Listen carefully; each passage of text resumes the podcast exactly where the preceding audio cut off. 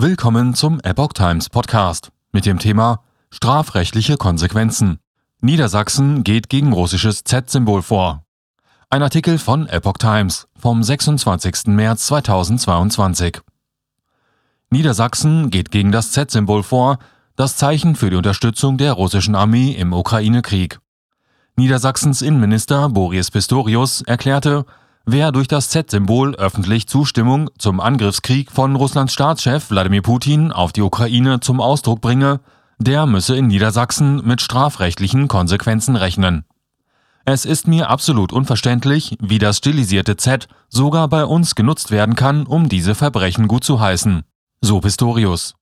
Das Z werde auf Gebäuden, an Autos oder an Kleidungen gezeigt, um Zustimmung zum Krieg Russlands gegen die Ukraine zu zeigen heißt es in der am Samstag aktualisierten Mitteilung des Ministeriums.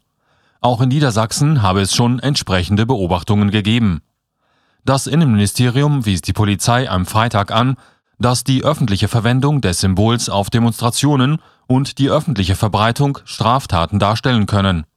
Grundlage sei Paragraf 140 Nummer 2 des Strafgesetzbuches. Demnach wird ein Verhalten unter Strafe gestellt, das öffentlich zur Schau getragene Billigung von Angriffskriegen zu verstehen und geeignet ist, den öffentlichen Frieden zu stören.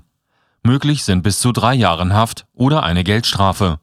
In Russland taucht der lateinische Buchstabe vielerorts im öffentlichen Raum auf.